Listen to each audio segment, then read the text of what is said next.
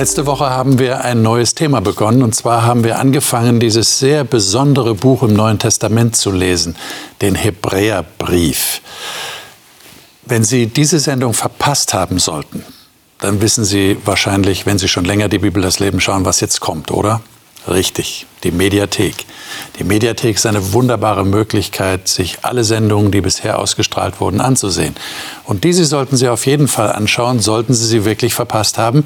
Denn da haben wir versucht, eine Einführung in dieses Buch, den Brief an die Hebräer zu geben.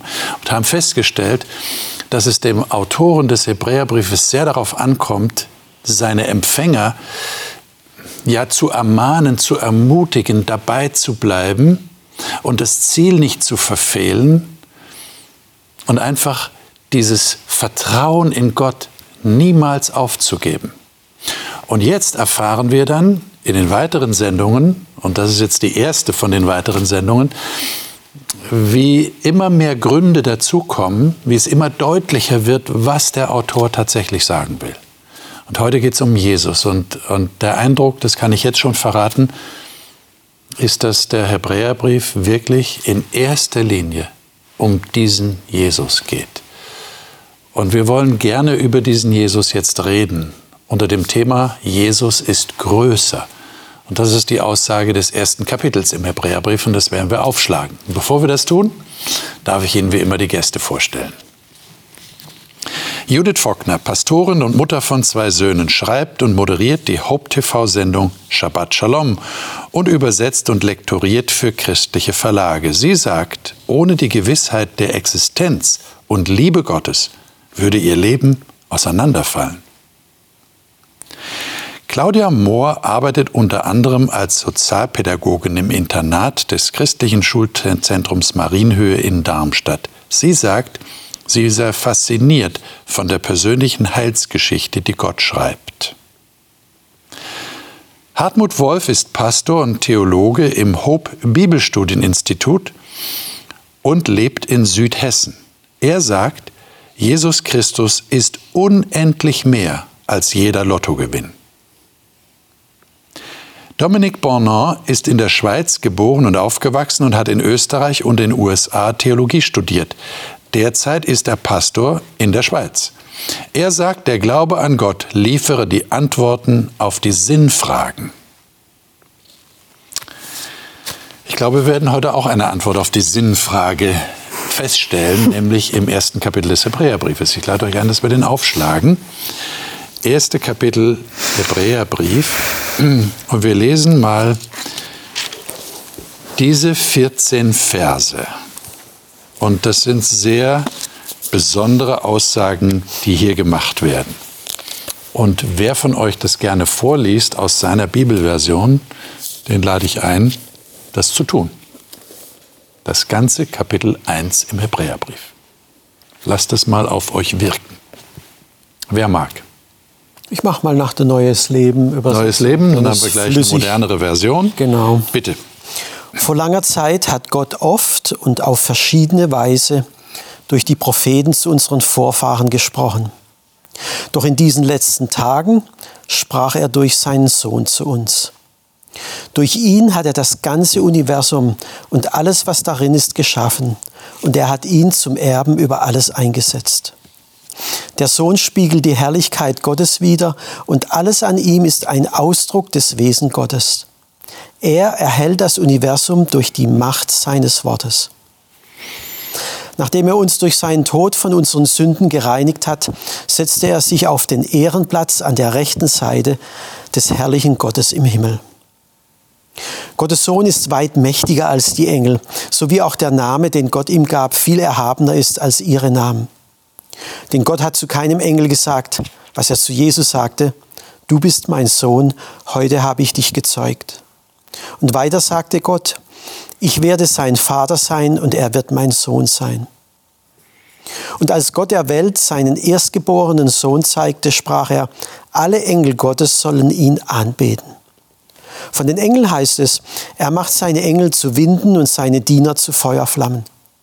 Aber zu seinem Sohn spricht er, Dein Thron, o oh Gott, steht für immer und ewig. Die Herrschaft deines Reiches ist eine gerechte Herrschaft. Du liebst das Recht und hast das Unrecht.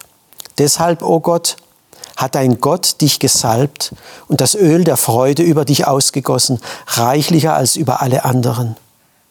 Und, Herr, am Anfang hast du das Fundament der Erde gelegt. Der Himmel ist das Werk deiner Hände.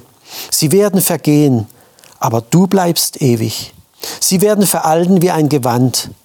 Du wirst sie wechseln wie ein Kleidungsstück und sie werden fort sein. Doch du bleibst für immer und ewig derselbe. Deine Jahre haben kein Ende. Und Gott hat nie zu einem Engel gesagt, setze dich auf den Ehrenplatz zu meiner Rechten, bis ich deine Feinde demütige und sie zum Schemel unter deinen Füßen mache. Denn Engel sind nur Diener. Sie sind Geister, die Gott als Helfer zu denen sendet, welche die Rettung erben werden. Hm. Was für ein Kapitel. Was ist so euer erster Eindruck, wenn ihr das so auf euch wirken lasst? Was würdet ihr sagen? Was ist so der erste Gedanke, der euch kommt? Es wimmelt von himmlischen Wesen. Es wimmelt von himmlischen Wesen, okay. Mhm. Ja, wenn man einen Brief studiert, erwartet man ja eben dieses ganz normale, äh, diese Einleitung in den Brief. Ja? Und hier ist bam, man ist drin. Ja? Das fängt an. Ich meine, es gibt auch Theologen, die das vergleichen mit, mit einem musikalischen Werk, ja? wo es gleich loslegt. Ja? Beethovens, ich glaube, die fünfte ist es, ähm, wo es verglichen wird. Ja? Da, da, man ist sofort im Thema drin. Ja? Also das Erste, was mir so kam, als ich das zum ersten Mal gelesen habe, war wow. weil weil oh, Jesus, der ist der Schöpfer wird hier ausdrücklich gesagt. Er hält das ganze Universum durch die Macht seines Wortes. Was hat das zu bedeuten? Äh, äh, ja, wir sind eine Wortschöpfung. Und er, er, er hat die Matrix oder wie oder was? Also es, ist, es, ist, es übersteigt unser Fassungsvermögen. Man muss sich erst mal orientieren. Äh, von, von was ist denn da die Rede? Das ist nicht nur irgendetwas Irdisches. Da geht es von, von dem Innerphysikalischen ins Extraphysikalische oder Transzendenz, wie man früher gesagt hat, da einfach rein. Das ist eine ganz große Geschichte. Ich meine, äh, hätten nicht drei Verse genügt? Ich meine, wenn man das so liest, habe ich so den Eindruck, äh, es kommt immer mehr, so, so als wollte man nach zehn Versen sagen, ich habe es verstanden. Aber es kommt immer noch mehr. Warum macht er das? Er, er, orchestriert das. Er orchestriert das. Das ist, äh, ja klar, Beethoven hast du erwähnt, der kann seine, seine, seine, sein, sein ähm, melodiöses Motiv spielen das kann er einmal machen, dann zu Ende. Aber er, er, orchestriert das auch. Er wiederholt das immer wieder. Er setzt andere Instrumente ein. Er schreibt das ein bisschen um, damit das wirklich sitzen bleibt und wirkt. Es geht hier um eine Wirkung, glaube ich. Okay. Und auf den ersten Blick, also er zitiert ja ab dem Vers 5 ähm, das Alte Testament. Fortwährend, fortwährend kommt ein Zitat nach dem anderen. Und auf den ersten Blick fragt man sich sicher, äh, sind das wirklich alles Zitate, die auf Jesus Christus deuten, aber er, er, er, er scheint wirklich die hebräische Tradition zu kennen, weil das sind wirklich alles Texte, von denen also gerade dieser ähm, Bezug auf den Thron, ja, das, das weckt im, in dem Hebräer das Erwarten auf den Messias. Also er geht sehr stark auf messianische Texte ein. Und das ist schon, ähm, ich glaube, damals für Menschen, die Jesus Christus als Mensch begegnet sind, jetzt mit dieser mit diesen anderen Dimensionen von Jesus Christus konfrontiert zu werden, also ja, ein großes Stück, sage ich mal. Ja, ja. So. Ja, ich denke, man muss sich auch jetzt einfach mal einen Judenchrist vorstellen. meine, die Frage war ja, wer ist denn eigentlich der Messias? Ja, das ist der Menschensohn. Mhm. Es wird vielleicht ein König sein, ein großer Krieger, ein Held. Also äh, Jesus fragt ja selbst seine Jünger, wer, was sagen denn die Leute, wer ich bin? Ja, ein großer Prophet und oder Elia noch einmal gekommen und solche Sachen. Und jetzt kommt der Hammer hier. Er zitiert aus dem Alten Testament und sagt: Deshalb, oh, hat deshalb, oh Gott, hat dein Gott dich gesalbt. Ja, was ist denn das jetzt? Das war ein Text, mit dem Jesus die Pharisäer zum Schweigen gebracht hatte, weil sie weil er, äh, sie haben ihn ja angeklagt, er macht sich Gott gleich. Und jetzt kommt da so ein Text aus dem Alten Testament, der da andeutet, äh, gibt es da mehr, ist in Gott mehrere Personen oder wie oder was ist da ja? Und also für, für die Zielgruppe, die, die Hebräer, die Judenchristen, die hier angesprochen werden, ist das der Hammer. Ne?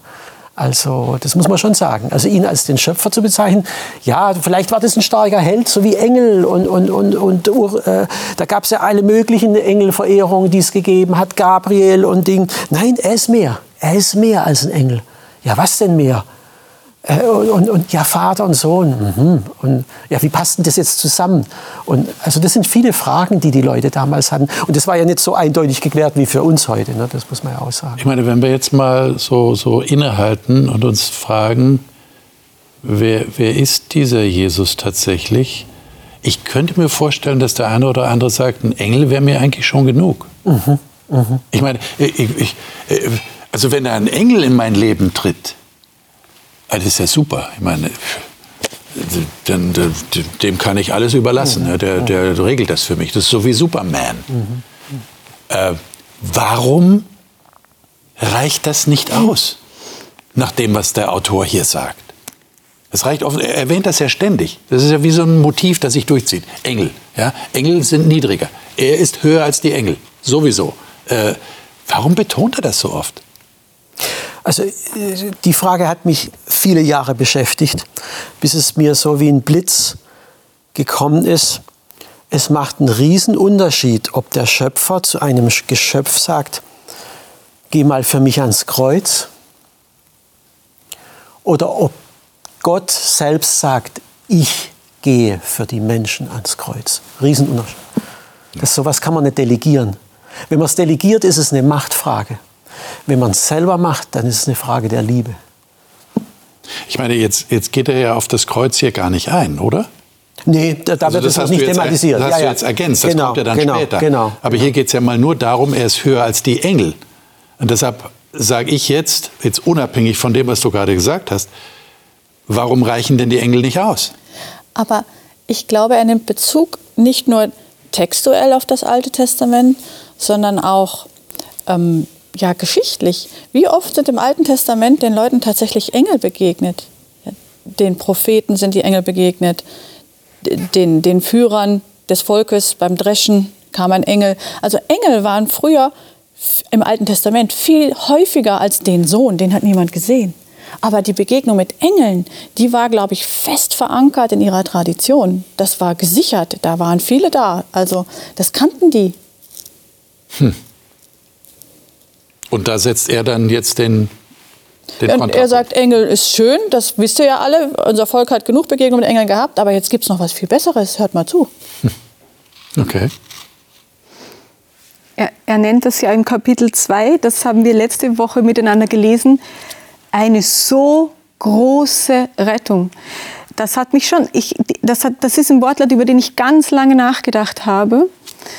Und wie, wie Hartmut, wie du gesagt hast, ich glaube nicht, dass den, den Hebräern damals, bevor Jesus kam, bewusst war, dass Gott selbst kommen wird. Mhm. Also, und, und er, jetzt hält es ihnen nochmal vor Augen. Der, der da war, den wir gesehen haben oder von dem wir so äh, genaues Zeugnis empfangen haben, das ist der, dessen Wort dieses Weltall zusammenhält. Und dann, ja, das muss man, also das muss man erstmal einsinken lassen. Ich und, und dies, aber dieses Menschsein oder dieses Menschwerden von Jesus ist dann gleichzeitig auch ein Problem.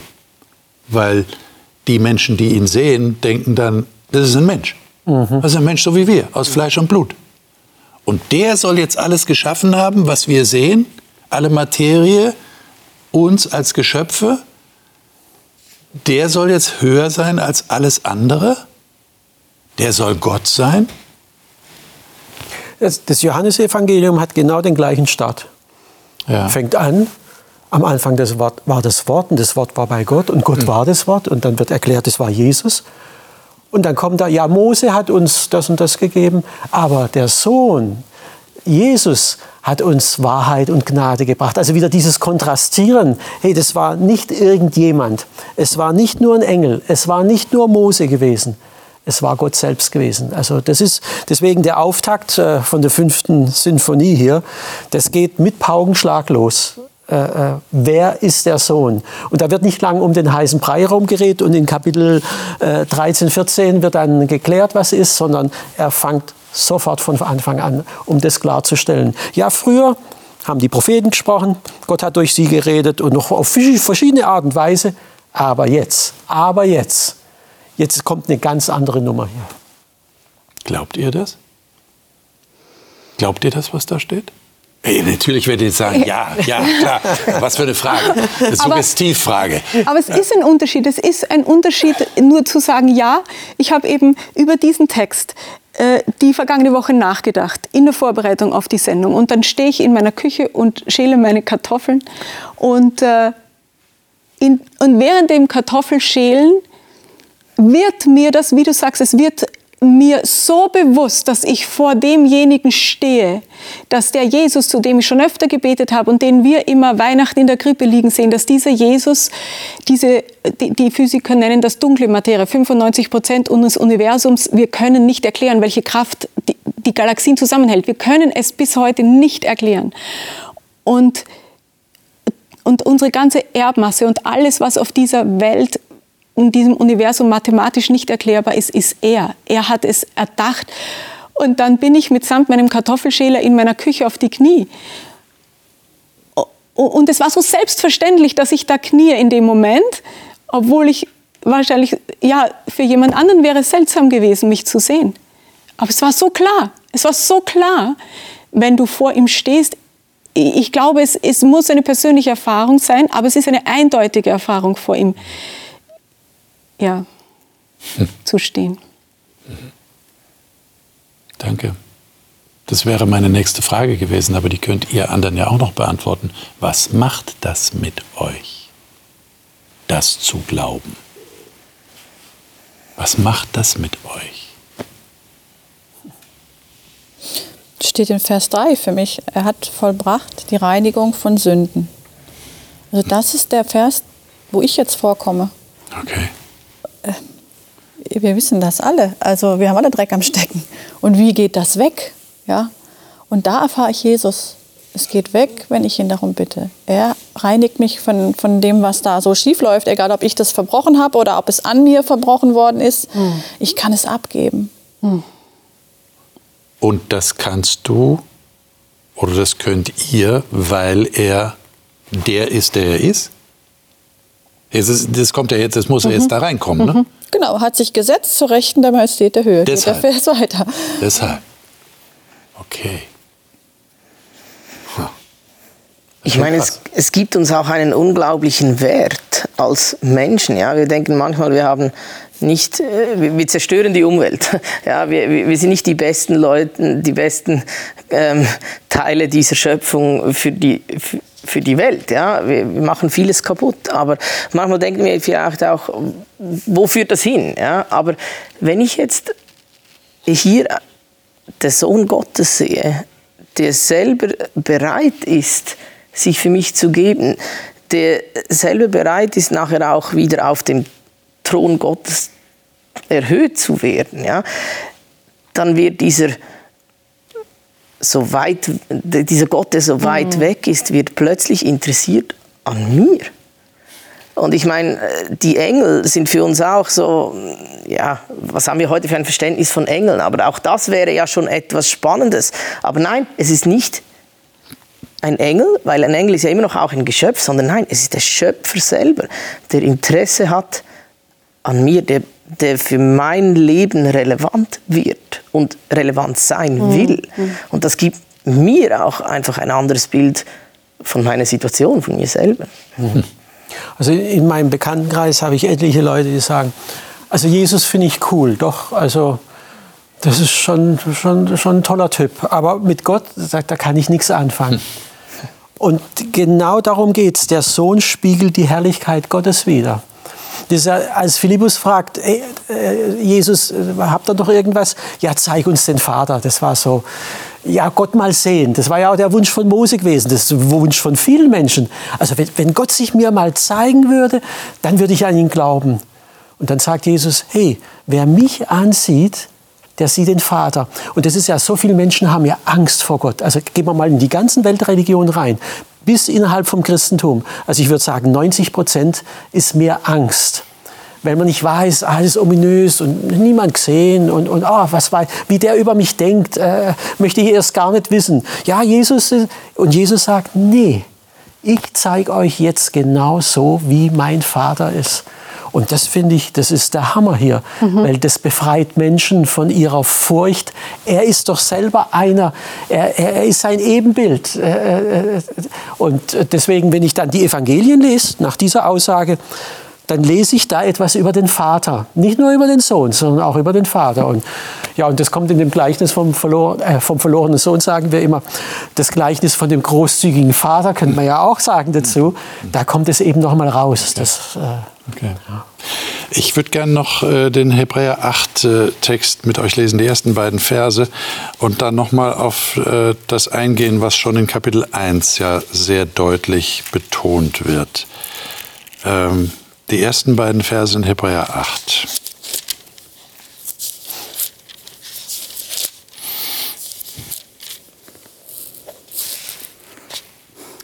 Wer mag, der liest.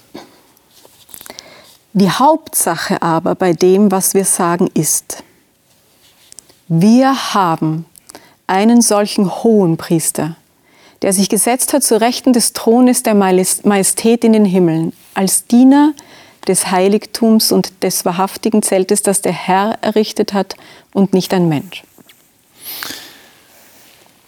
Liebe Zuschauer, ich darf Ihnen schon mal sagen, äh, wir haben hier Aussagen drin, die sich dann wirklich weiter erläutern lassen durch das, was wir in den nächsten Sendungen lesen werden.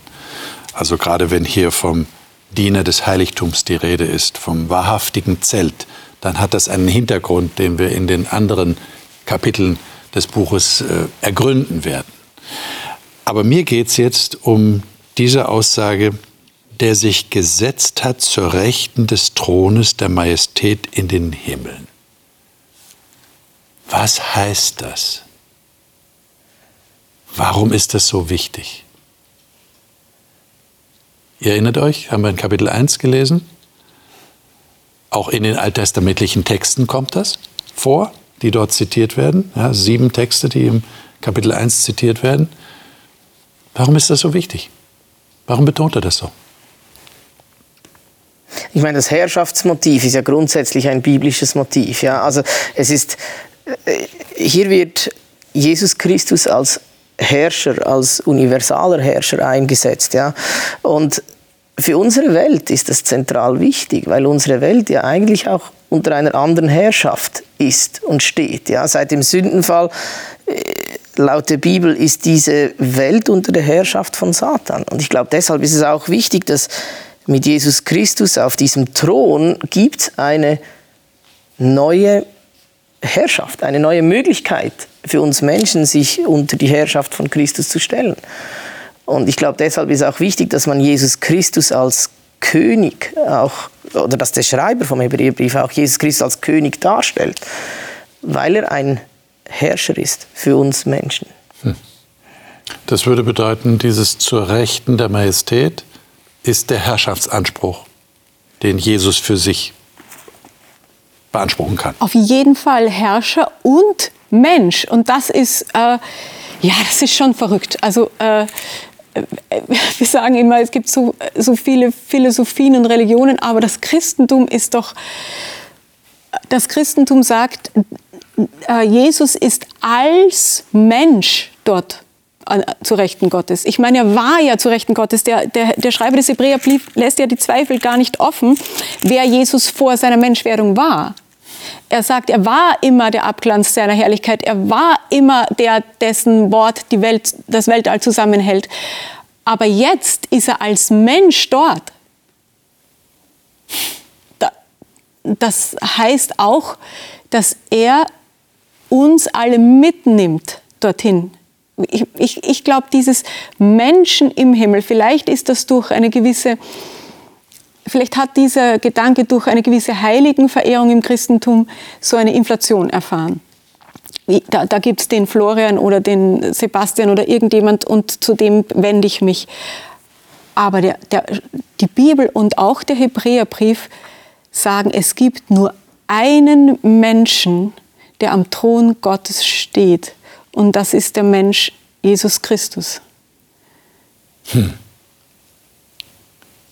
Und ich brauche keinen weiteren Mittler zu ihm, sondern ich kann direkt zu ihm kommen. Yes, ja. Weil er direkt an, im Machtzentrum ist. Und er selber ist die Macht. Wenn man das sich immer vergegenwärtigen würde, wenn man betet. Ja, ja. Äh, da wäre jetzt die Frage, wie würde man sich das denn vergegenwärtigen? Indem man diesen Text vorher liest, bevor man betet. Aber wir sagen ja auch, wir können überall beten. Das stimmt ja auch. Ne? Wir können überall beten, in jeder Haltung, in jeder, was weiß ich, Verfassung können wir beten. Wir können mit Gott reden. Äh, warum wäre das jetzt wichtig, sich zu besinnen, das ist der, zu dem ich bete? Ähm, wir haben es ja schon gesagt, ähm, es geht hier um Herrschaft, hast, hast, du gesagt, Dominik. Es ist ein Herrschaftsanspruch, in, in, es geht hier um Gewalten. Und andererseits hast du, Judith, gesagt, der Sohn. Ja, also es geht um eine Vertrautheit. Jesus war Mensch. Und ähm, Jesus ist beides, Gott und Mensch. Und beim Beten, glaube ich, ist es gut, wenn wir beides vor Augen haben. Das ist eine Spannung. Es ist eine, eine Vertrautheit, die Jesus mit uns hat, weil er genau weiß, worin wir stecken und wie wir uns fühlen. Und es ist andererseits diese Ehrfurcht. Und sich beim Beten diesen beiden Polen zu nähern, ich glaube, da fallen die Gebete immer ganz unterschiedlich aus, je nachdem, wo wir uns da positionieren. Mhm. Manchmal, wie gesagt, da fällst du vor deinen Kartoffeln in der Küche auf den Fußboden und bist Gott begegnet. Und manchmal brauchen wir dieses, wir knien uns gar nicht hin, wir liegen im Bett und reden einfach so, der Schrei des Herzens. Und Gott kann beides. Und das macht es, glaube ich, interessant. Hm. Hm. Gibt euch das ein stärkeres Bewusstsein dafür, wer ihr seid? Also jetzt im, versteht ihr, es ist ja, ja. Ist ja ein, eine, eine, ist eine Beziehung. Ich, du sagst, ich knie nieder oder ich schreie zu Gott, wenn ich da liege. Ich, ich habe ja automatisch, wenn ich die Position oder die Machtfülle Jesu annehme oder registriere, hat das ja automatisch zur Folge, dass ich mich in Beziehung setzen muss dazu. So wie das auch in einer menschlichen Begegnung ist. Welcher Beziehung stehe ich zu dem anderen? Bin ich über ihm? Bin ich unter ihm? Bin ich gleichwertig auf Augenhöhe? Merkt ihr das dann? Macht das, mit, macht das was mit euch, wenn ihr Jesus als den wahren Herrscher zur Rechten der Majestät im Himmel erkennt, dass ihr eure eigene Position dadurch erkennt? Und du hast jetzt von Vertrautheit gesprochen und von Ehrfurcht. Das ist jetzt eine interessante Kombination. Wie geht denn das?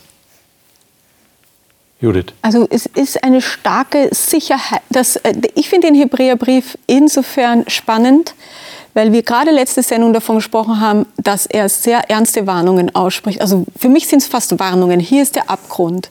Ja, so. Aber gleichzeitig gibt, da kommen ja noch Texte vom Anker für die Seele, gleichzeitig gibt der Gedanke, dass, dass dieser Heiland, der hier auf der Erde war, der die, der die Menschen aussätzig geheilt hat, der jeden berührt hat, dass dieser Heiland jetzt auf dem Thron sitzt, äh, das gibt eine Sicherheit. Denn wenn ich den Gedanken verliere, Gott ist so groß, sieht er mich überhaupt, dann weiß ich, Jesus war Mensch. Und wenn ich denke, ach, Jesus ist, ein, äh, ist mein bester Freund und er findet alles toll, was ich tue, dann wird er wieder zum großen König des Universums und in der Spannung wird man immer sein. Mhm. Aber die Sicherheit, dass ich geborgen bin da drin, dass ich gemeint bin, dass ich, dass ich, ja, die, die gibt mir das.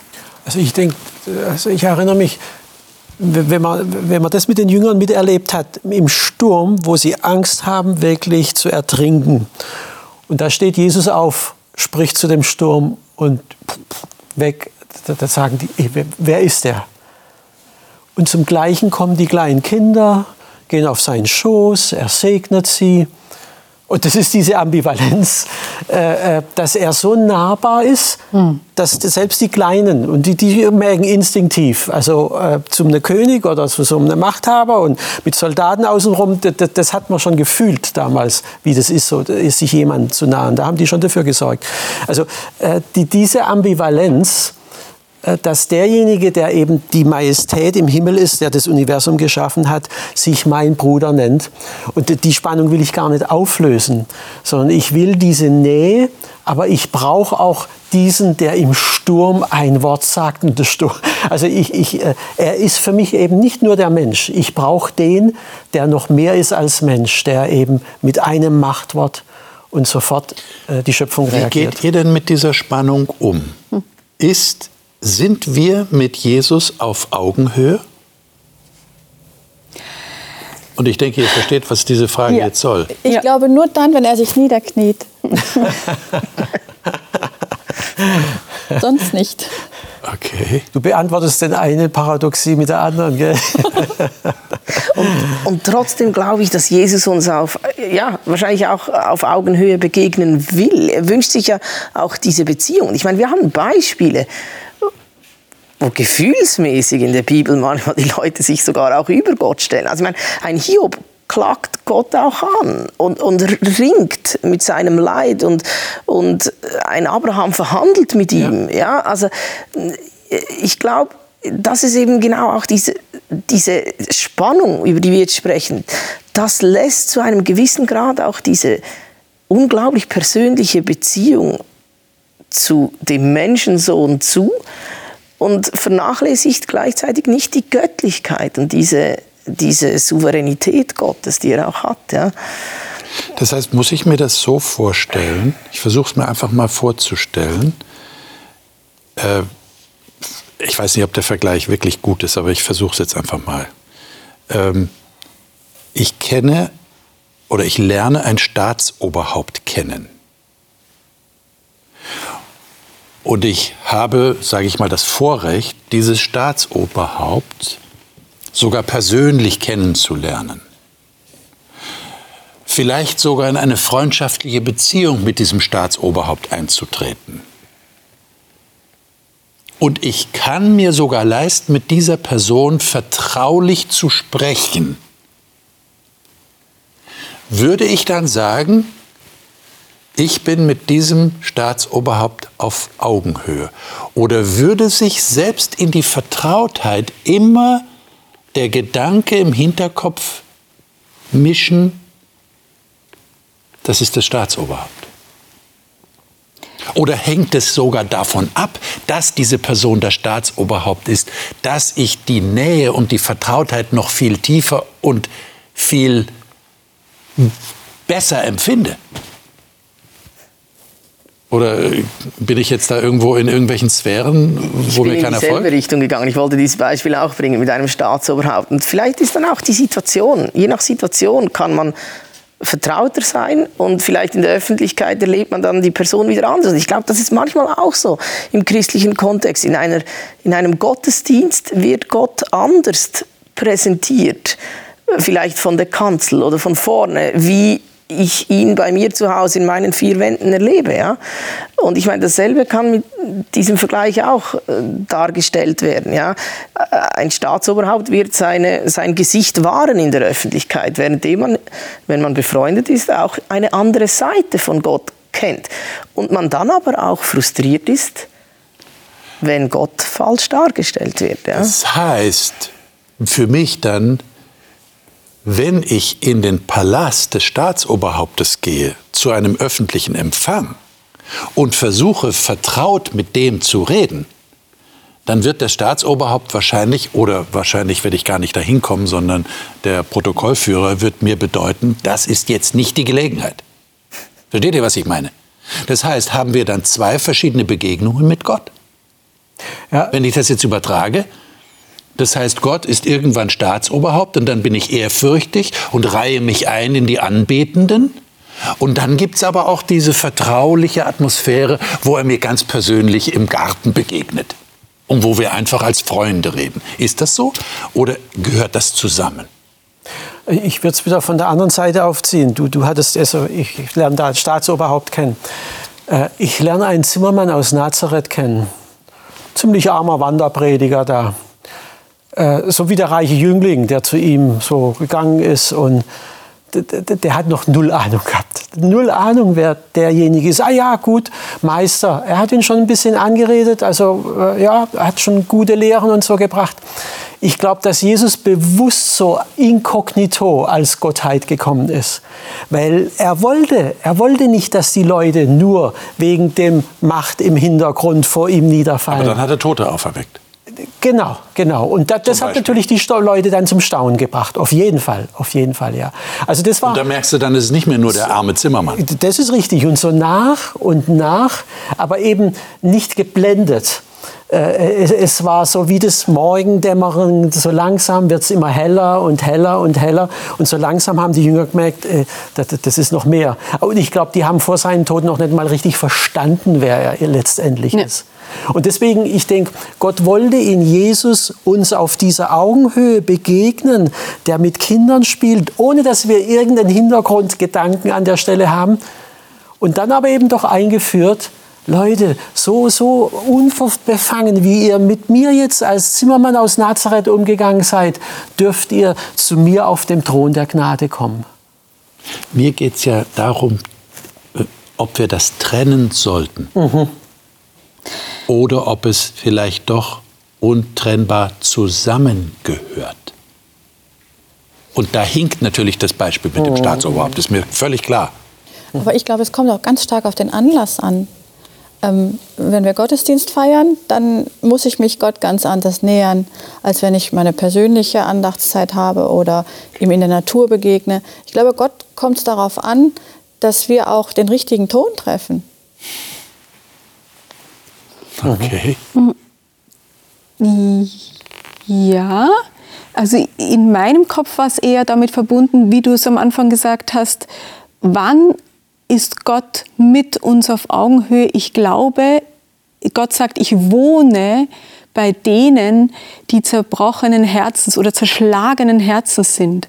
Und das ist ein, ein Motiv, das sich durch die ganze Bibel zieht. Leute, die glauben, Sie können Gott auf Augenhöhe begegnen, machen massive, gewaltige Erfahrungen äh, oder werden sie einmal machen, äh, wenn sie ihm begegnen. Aber diejenigen, ich glaube, wenn, wenn man erkennt, wie wenig man vor Gott ist als Geschöpf, dann, dann beugt er sich auf jeden Fall herunter. Und gerade Menschen, die, die ängstlich sind, die, die Angst haben, die unsicher sind, die sich selber eigentlich nie annehmen können, die erfahren Gott als den, der sie annimmt. Mhm. Also der Titel unserer Sendung heißt Jesus ist größer. Aber es gilt auch, Jesus ist kleiner. Ich kann mich an so ein kleines Mädchen erinnern, das gesagt hat, mein Gott, der kann sich so klein auch wie eine Ameise machen und sich mit der unterhalten. Und das habe ich gedacht, ey, das ist aber echt, das, das, das ist ein Gedanke. Ja, er ist nicht, also er möchte auch, weil, weil ich empfinde das für mich beruhigend, eine Majestät, also Beziehung zu diesem König zu haben, aber gleichzeitig zu wissen, dass er mir so nahe kommen kann durch Menschwerdung, ja, dass er, dass er den Jüngern die Füße gewaschen hat, so eine Sklavenarbeit, dass er dient, das ist so krass. Und ich denke, wir müssen beides zusammendenken, weil, weil äh, manchmal braucht man natürlich die Größe mehr, manchmal brauche ich einfach äh, jemand, der mir dient, der, der, der mich versteht, der mir auf Augenhöhe äh, mein Menschsein versteht. Also das brauche ich auch manchmal einfach an der Stelle. Ne? Und ich denke, je nach Situation, äh, mal das eine mehr das andere, aber es, ist, es, es überschneidet sich letztendlich. Aber das wäre dann wahrscheinlich das Entscheidende, oder? Er kommt nahe. Das ist ein Unterschied, mhm. oder? Äh, wenn das Staatsoberhaupt mir nahe kommt mhm. und sich dazu herablässt, in Anführungszeichen, dann ist das ja was anderes, als wenn ich mich anbiedere. Mhm. Das gibt es ja auch. Ja? Menschen können sich auch anbiedern und so tun, als hätten sie jetzt das Recht, da näher zu treten mhm. und vielleicht mhm. vertraulich zu tun. Ist das so bei Gott? Er kommt, er kommt nahe, er entscheidet, dass er uns nahe kommt. Was ja schon ein Gnadenakt ist, weil die große Spannung besteht ja zwischen dem sündigen Menschen, der eigentlich nicht in den, in den Bereich Gottes, in die Heiligkeit Gottes passt, und Gott, der der absolut Heilige und Mächtige und Herrliche ist. Ich meine, es ist Gott, der diesen Erlösungsplan etabliert hat. Ja? Und es ist Gott, der sich für uns Menschen interessiert. Und klar, der Hebräerbrief oder der Schreiber äh, präsentiert ihn jetzt als der Größere über allem. Aber gleichzeitig ist, ist Gott pro Mensch. Ja? Er ist für uns und ich glaube auch, Gott ist es relativ egal, welchen Ton ich komme, solange mein Ton ehrlich ist, ist Gott für mich ja? und ist interessiert an einer, an einer Beziehung zu mir. Ja? Und gleichzeitig haben wir hier den Kontrast zu dieser unglaublichen Größe. Ja? was natürlich wirklich spannend ist. Ja. Und trotzdem, ja, ich stimme dir voll zu und trotzdem lässt sich Gott auch nicht provozieren. Das hat der Judith auch gesagt. Also ich denke an Belsazar, der gesagt hat, ja, jetzt holt doch mal da die Gefäße raus. Und dann trinken die aus den Gefäßen der Hebräer und dann war aber was los da. Also von daher muss man schon aufpassen, wie man sich Gott nähert, wie du sagst, damit mit welcher Gesinnung. Mit welcher Gesinnung, mit welcher genau. Einstellung, glaube ich. Das ist zentral, klar. Aber wenn ich mit einer ehrlichen Gesinnung zu Gott komme, wird er sich immer ja. auf meine Augenhöhe geben. Ja. Aber ich stelle nicht diese Augenhöhe her, sondern er. Und das ist der entscheidende Unterschied, glaube ich. Er stellt sie her. Er, er ist derjenige, der sich herabneigt und uns gnädig, uns gnädig und Mensch geworden ist, klein geworden ist. Ich musste noch mal an den Hohepriester denken, denn der Hohepriester also tut ja Dinge, die der, also das wird noch in Zukunft, werden wir uns damit viel beschäftigen im Hebräerbrief, aber der Hohepriester tut ja die Dinge, die der Mensch nicht tun kann. Das ist ja auch wieder so ambivalent. Einerseits ist der Priester das, das Bindeglied, der Vermittler, der die Größe Gottes mit dem Menschen zusammenbringt. Und andererseits macht er aber, dass es diesen Priester gibt, macht mir bewusst, dass es Dinge gibt, die ich nicht tun kann. In jeder Kult, also e, eben, sicher unterscheidet sich der Hohepriester, der, der, der alttestamentliche Hohepriester massiv von anderen Kulturen, aber, aber wenn es einen Priester gibt, dann gibt es Dinge, die ich nicht tun kann vor Gott, deren ich nicht würdig bin. Liebe Zuschauerinnen und Zuschauer, Sie merken schon, wir könnten jetzt noch lange ja. weiterreden. Und wir, wir waren in einer, finde ich, einer sehr meditativen äh, Sendung. Und ich glaube, das ist wichtig, darüber nachzudenken. Und ich, ich lasse Sie einfach mit der Frage, die ich noch öfter stellen werde, glaube ich, im Zuge dieses Studiums des Hebräerbriefs. Wer ist Jesus für Sie? Das nächste Mal werden wir darüber reden, Jesus ist Sohn. Und ich bin schon sehr gespannt, denn das ist auch ein ganz wichtiges Thema im Hebräerbrief. Jesus ist Sohn. Was heißt das? Sie dürfen gespannt sein, wie ich auch. Bis dann.